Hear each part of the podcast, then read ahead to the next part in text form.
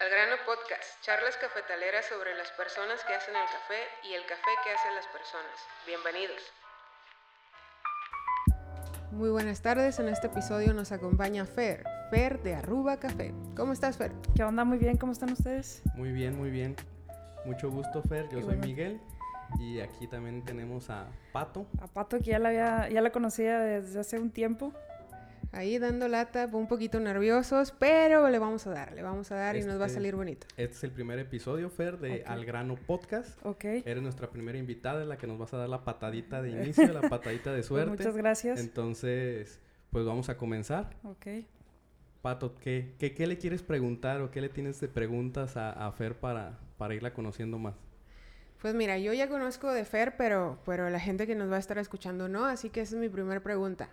Eh, platícanos un poquito de ti, Fer. ¿Quién es. Fer? ¿Qué le apasiona y cómo entró en el mundo del café? Ok, muy bien. Bueno, pues hola a todos los que, los que están escuchando. Soy Fernanda Arnaiz de Aruba Coffee Roasters. Y bueno, pues soy una persona muy apasionada. Con eso me gustaría empezar porque este, pues realmente el café llegó a mi vida de esa forma. Eh, anteriormente me dedicaba a la mercadotecnia, eh, había emprendido un negocio de, de una agencia de mercadotecnia, este, a redes y comunicación y toda esa parte. Y con las personas con las que estaba en ese momento aliada, este, pues real- realmente me propusieron, oye, pues vamos a hacer un negocio de café. En ese momento no sabía nada, ¿no? La única vez que había tomado café había sido en, en el Tox, perdón, en el Sambors. Tox. Aquí este- no vamos a hablar mal de no, nadie. no, no, no. Entonces, pues realmente no sabía nada de café. Eso fue hace como unos tres años y medio más o menos. Y, y ahí empieza mi viaje. Dije, oye, pues bueno, a ver qué onda, vamos a ver qué es. Me meto a una cafetería local a aprender un poco de eso. Me metí como barista unas cuatro horas, tres veces a la semana. Wow. eh, eh, por las tardes, cuando tenía tiempo libre. Y pues obviamente llegué a la barra y como todos ustedes se enamoraron de, del café totalmente, ¿no? Sí. Sí, en este mundo del café solo hay una puerta, la puerta de entrada. Sí. No, nunca va a haber una puerta de salida y, y- y necesitaríamos dos vidas. sí. Entonces, Fer, este, cuéntanos cómo inicia tu marca, eh, dónde la distribuyes, dónde vendes. Bueno, pues ya después de haber estado un rato en, en la cafetería aprendiendo en barra, eh, me pasé a, la parte del tueste, que obviamente es un mundo muy, muy grande. Sí.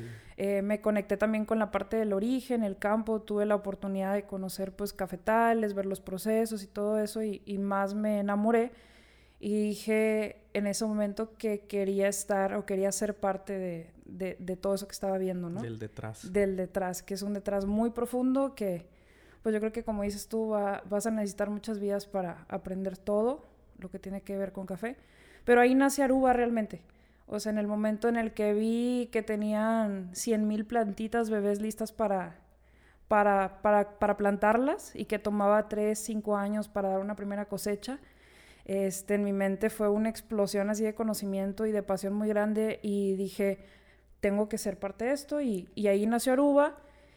Y Aruba realmente nace desde el interés de conectar a la gente con el campo, que creo que falta un poquito más sobre eso. Falta, falta mucho. Y sobre todo que yo creo que a ti como a mí nos tocó crecer eh, lo que platicábamos hace ratito cuando nos estábamos preparando, en un mundo que era muy cerrado y que tanto tú como yo tenemos como la intención de, empe- de empezar a abrir, eh, a abrir conocimiento, a hablar de que el café no sea exclusivo de expertos en café, Sí, claro. sino que el café sea una forma muy coloquial de hablarlo y que todo el mundo tengamos eh, la confianza de saber que nos estamos tomando una buena taza de café Claro. y saber de dónde viene. ¿De dónde viene tu café, Fer?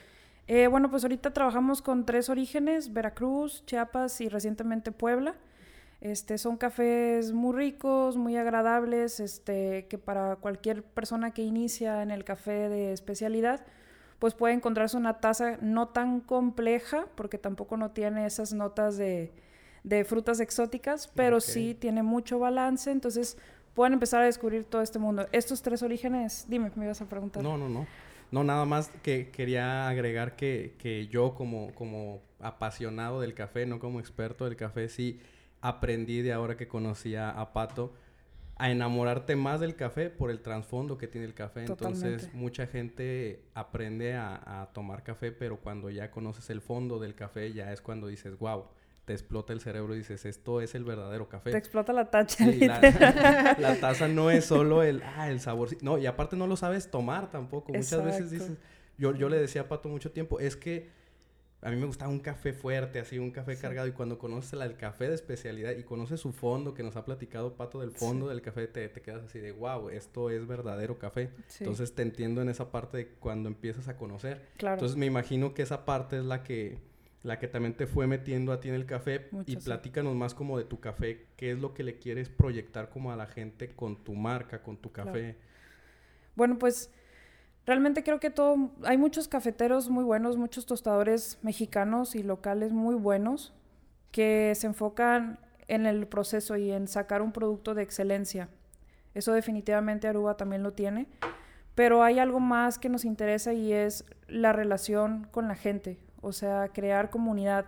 Yo veía en la barra como barista que los clientes llegaban y realmente como, como, como dice, decimos aquí, no sabían cómo tomar el café. Entonces, Aruba viene a aportar a ese sentido, a enseñarles a tomar café, a enseñarles a prepararlo, que el café no sea para un solo grupo de personas, sino que el café es para todos y todos podemos ser baristas en casa o donde estemos. Entonces, pues eso es lo que quiero proyectar con Aruba, ¿no? Eh, un sentimiento de amistad con la gente y también con cafeteros como Pato, como ustedes, este... Tú lo has dicho, tú lo has dicho. Yo creo que todo el mundo puede ser catadores, todo el mundo puede ser barista. Y si me dice, ¿te vas a quedar sin trabajo? ¿Cómo que todo el mundo puede ser catador? Digo, sí, sí, sí, porque a todo el mundo que le apasione tiene que probar lo que, lo que le apasiona. Claro. O si no te apasiona, si no eres... Hay adictos, es, la, es una de las bebidas más populares y, y, hay, que, hay que conocerla. Y no solamente desde la barra, sino que hay que darle eh, el protagonismo que merece a la gente que nos manda el café. Claro. A los tostadores, a la gente en la finca. Y creo que es el tema donde tú te especializas, en el tostado. Platícanos un poquito. Bueno, el tostado, pues, ¿qué les puedo contar? Yo la verdad, miren, eh, para platicarles un poquito más sobre mí, me encanta todo lo que es dulce. Eh, entonces disfruto. unos postres buenísimos.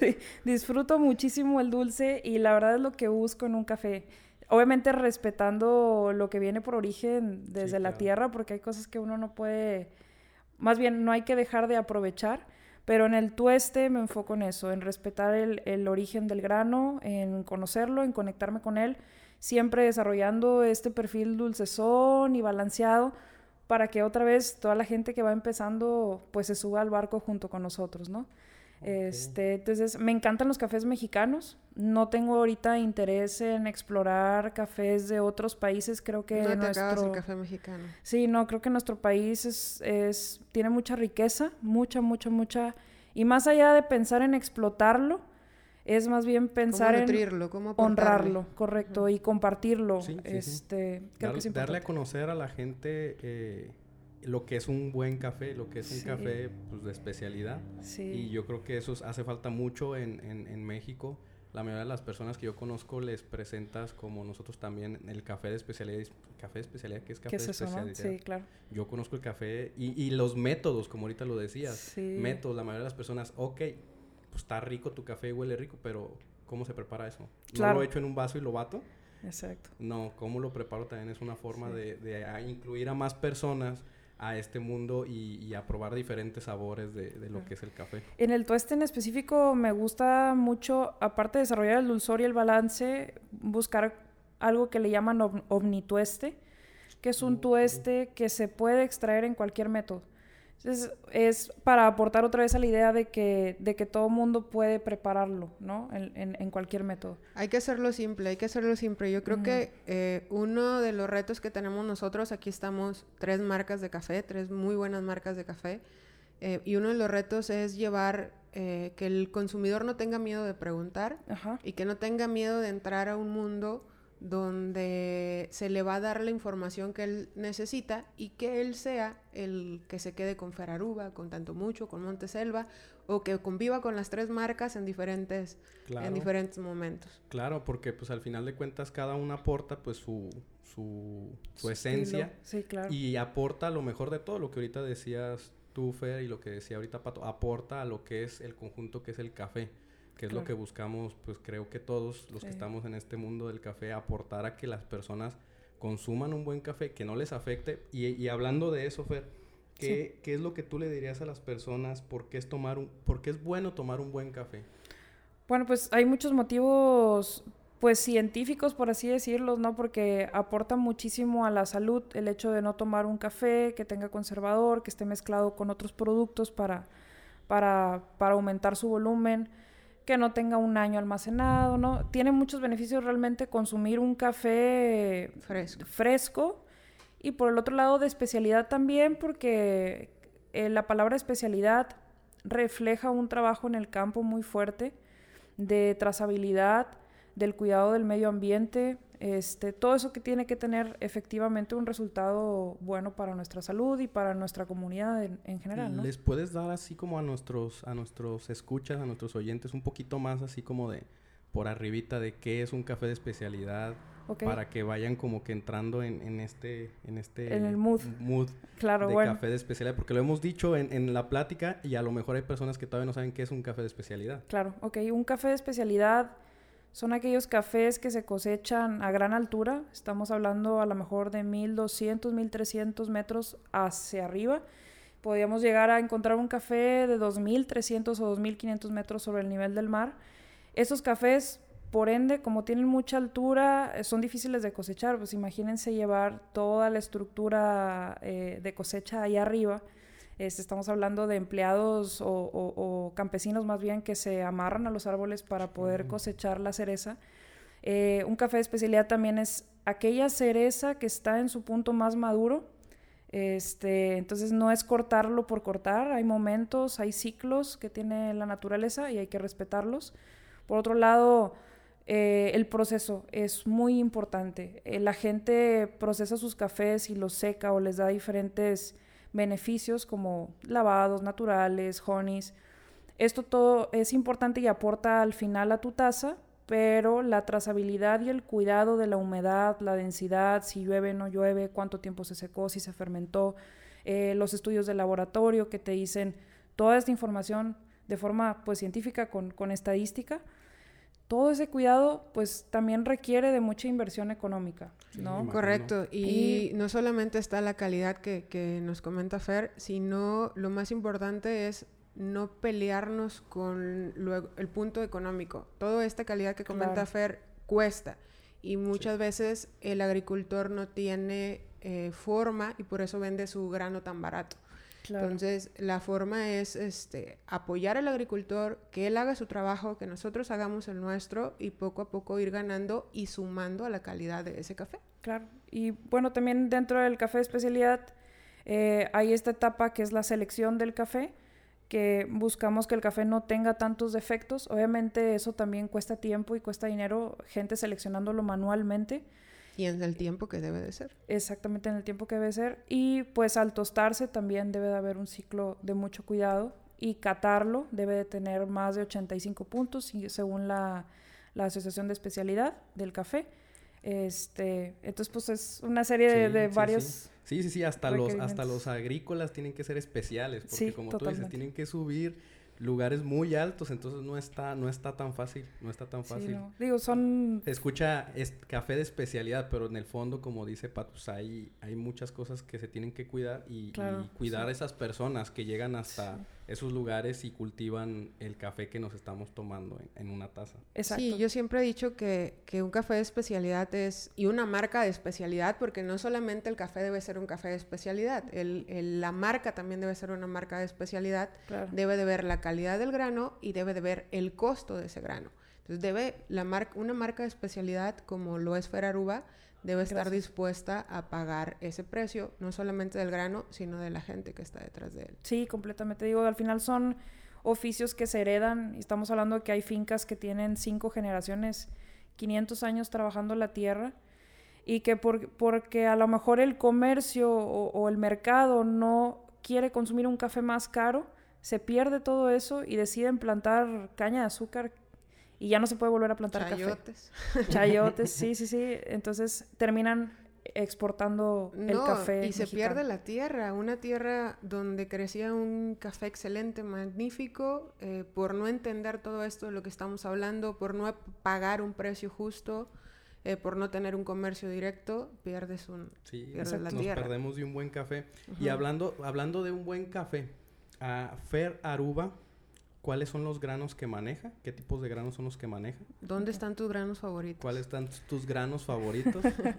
y también platícanos aunado a, eso también los métodos que a ti te gustan y que te gusta que te gusta también enseñarle a las personas que estos métodos para mi café, para mi marca también son muy buenos. Ok. Entonces, platícanos más de eso. Claro que sí. Bueno, pues mi café favorito hasta ahorita es de Veracruz. Este, mucha gente ha dejado Veracruz un poquito al lado porque pues eso es, es, un origen ¿Y por qué me miras así? no, es un origen de café que, que tiene mucho tiempo comerciándose, ¿no? Y ahorita salta el Chiapas y saltan varios del Oaxaca. Tienen muy buenos cafés. A mí me gusta el de Veracruz porque encuentro más dulzor, como yo les platicaba y encuentro un cuerpo muy, muy robusto que me gusta combinarlo a veces hasta con leche o en bebidas preparadas, es muy bueno.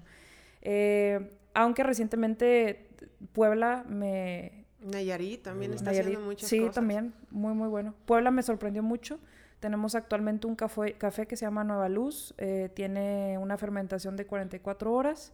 Es un café que tiene notas a chocolate, a panela y miel de abeja muy, muy fuerte. O sea, realmente parece que le, que le echaste miel a tu, a tu taza de café. Se escucha muy rico. Muy rico, sí. Este, y pues ese me, me sorprendió recientemente y es lo que sacamos. Ya se les está antojando a nuestros escuchas una tacita de café de, de, ese de saborcito miel. Sí. A nosotros aquí ya no se nos hizo agua a la boca también con ese cafecito, lo vamos a tener que probar. Claro que sí. Y de, de los métodos, manuales, ¿cuáles son tus favoritos? Ok. Y para tu, para tu café, ¿cuáles tú recomendarías aquí a las personas para que pues también lo compren y, y, cuando lo compren sepan cómo sacarle todo el provecho a tu café? Porque eh, yo que no soy experto, pero soy un conocedor básico, pues sí he notado y vas notando que diferentes métodos de, de, extracción te dan diferentes tonos, más dulces, más cítricos, más cuerpo. Entonces, a ver, cuéntanos. Claro.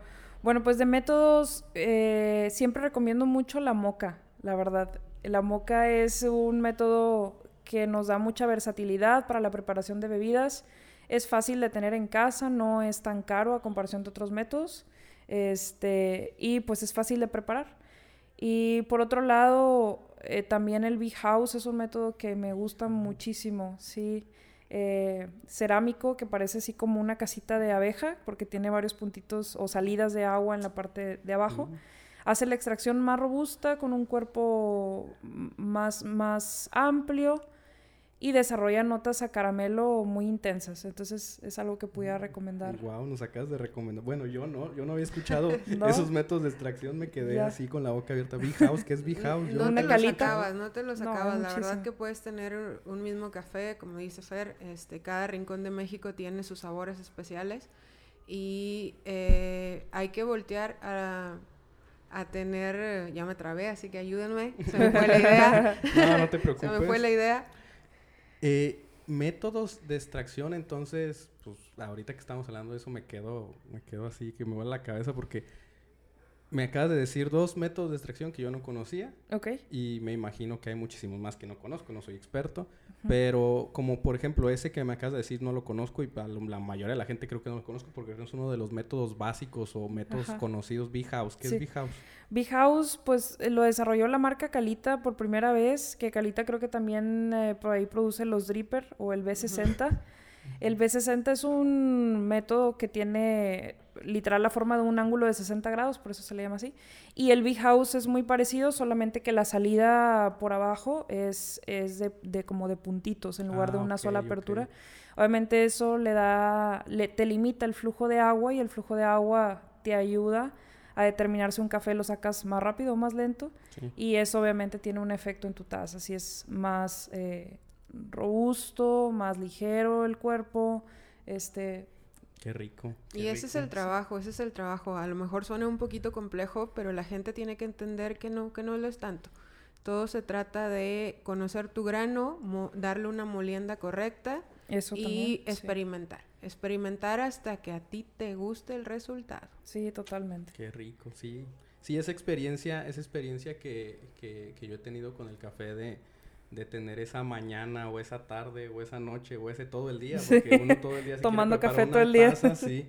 Esa experiencia le, le, le platico muchas veces a, a, Néstor, que también está aquí con nosotros, de Monteselva, eh, que esa parte relajante de, de, tener varios métodos para prepararte tu café es una parte que muchas personas no conocen y que aporta muchísimo a la taza, porque sí. no nada más es el sabor, sino es la experiencia detrás de preparar tu taza. Sí, totalmente. Es lo que platicamos ahorita de que todos podemos ser pues baristas, catadores sí. y nosotros podemos podemos estar ahí también detrás detrás de No, y si se dan la oportunidad de probar un café de altura o de especialidad, eh, van a encontrar que el que estaban consumiendo anteriormente ya no les va a gustar tanto. Eso me ha pasado con varios clientes y pues obviamente regresan a, a consumir algo mejor, no porque uno les diga, sino porque sus propios paladares lo exigen. Se van limpiando, correcto. Este, oye, Fer, te quiero preguntar. Decimos que el mundo debe de evolucionar, que el café debe de evolucionar, que todos podemos obtener habilidades de un barista, de un catador, uh -huh. si el tema nos apasiona. Sí. Y mi pregunta es esa, ¿cómo crees que ha evolucionado en los últimos años eh, la barra de café? Pues la verdad que, que bastante creo que ha ayudado mucho eh, darnos la oportunidad de competir, uh -huh. de que en México existan estas asociaciones, entre ellas la AMSE, para desarrollar y, y cultivar el tema del café en el país. Eh, son, es una organización que también hace competencias, que educa, que, que da cursos, te certifica. Está aliado con, con, la SCA, que es la Asociación de Especialidad este, a nivel mundial. Entonces creo, creo que la globalización viene a terminar de hacer su trabajo en el tema del café hasta ahora eh, y nos ayuda mucho compararnos, ver qué está haciendo, qué están haciendo las barras en, en Dinamarca, en Estados Unidos. Claro, eh, crear uh -huh. comunidad, el internet es una herramienta muy buena también. Este, nos conecta con lo que están haciendo los demás en todo el mundo y se ha venido a replicar eh, fuertemente a México, aquí en Monterrey, en Guadalajara, en Ciudad de México las barras cada vez más son, son más creativas y buscan enaltecer el café de diferentes formas, ya sea con una preparación, este, o simplemente pues platicándote o cultivando más el tema, ¿no? Con, con los clientes. ¿Todavía tenemos tiempo para más preguntas? Sí, porque a mí me gustaría, eh, en esa evolución que, que comentamos, ¿qué le recomiendas al consumidor? O sea, ¿qué le recomiendas al consumidor eh, puntos básicos de cómo seleccionar su café? Pues bueno, primero que nada... Que compren el mío. ¿vale? Que compren el mío y ya yo les digo, no, no es cierto. Eso es lo que más recomiendo, compren mi café. No, lo, lo principal es eh, preguntar. Si tenemos una duda, siempre hay que preguntar. Eh, hay que empezar a preguntar cuándo se tostó el café, de dónde viene nuestro café, cuál es el proceso que tiene, aunque no lo entendamos en primera instancia, pero obtenemos esa información y ya después vemos qué hacer con ella. Entonces, este, probando, vas a una cafetería de especialidad, no pidas lo mismo de siempre, prueba algo diferente. Te invito a que, a que, sí. a que elijas lo que se te antoje y vas ampliando tu paladar este, y vas experimentando, ¿no? Sí, sí, claro. Conozcan más métodos de extracción en, sí. en cafeterías de especialidad y conozcan más no nada más tomen capuchino, con, con, consuman más, mm. más bebidas. Sí. Pregunten por los métodos manuales, sí, hay 25, sí. está la prensa francesa, francesa, está la calita, está el B60, está el sifón, la verdad es hay infinidad de métodos. Nosotros este proyecto se trata de eso, se trata de, de abrir el conocimiento, de hablar de café, de irnos al grano y, y bueno, Vamos, vamos a ir poco a poco desmenuzando lo que claro. en un inicio va a ser complejo, eh, pero, pero vamos a encontrar la forma de comunicarnos correctamente y transmitir el mensaje. Sí, sí. creo que a la, a la gente le puede servir hacer un cambio en sus rutinas y comprarse un molino. Correcto, más, más gente que tenga molinos en casa. Exacto, y va a cambiar su experiencia. Ahí está, ahí está la, una de las mejores recomendaciones sí. de, del día. Y también yo les voy a recomendar, para, para ir cerrando, que, que, sigan en sus redes sociales y que consuman el café de, de Fer Aruba. Muchas gracias. Eh, ¿Nos puedes comentar eh, tus redes sociales para que te sigan? Sí, claro, pues arroba Aruba Café, Aruba con V, Este, nos pueden encontrar ahí en Instagram o en www.arubacafé.com, está la tienda en línea. Este, y bueno, siempre estamos conectados respondiendo preguntas, mensajes y, y no tienen que comprar para preguntar. Pueden preguntar lo que, lo que deseen y les vamos a dar la mejor recomendación, sea Aruba o no, pero les vamos a dar la mejor recomendación. Esa es otra de las mejores recomendaciones. Sigan Muchas Aruba gracias. Café. Sigan sus redes sociales, consuman su café y también pues consuman el podcast. Esa recomendación también es muy buena porque aquí van café. a encontrar, van a encontrar muchos tips de, de qué es lo que pueden hacer con, con su café, cómo pueden consumir café, tipos de café y, y mejor pues ir conociendo el fondo, como lo vimos ahorita, el fondo de lo que es el café. ¿Tienes algo que decirle a Fer para cerrar, Pato? ¿Tienes algo que decirle a nuestros eh, escuchas? Pues nada más que se unen al lado oscuro. Eh, el café tiene eso, es un lado brillante, es un lado oscuro, es un mundo que no nos vamos a terminar y es lo que vamos a ir platicando poco a poco. Excelente. Muchas gracias, Pues- les agradezco mucho la invitación. Muchas gracias a ti, Fer, por acompañarnos. Gracias por hablar al grano. Vamos a seguir este dándote podcast. lata. No, sí, claro que sí. Y pues muchas gracias a todos ustedes también por escucharnos. Una- un, un primer episodio. Vamos a tener más episodios y, y más invitados. Y van a seguir conociendo más de café. Síganos en nuestras redes sociales. Arroba al grano podcast. Y pues consuman el podcast en, en Spotify. Muy bien.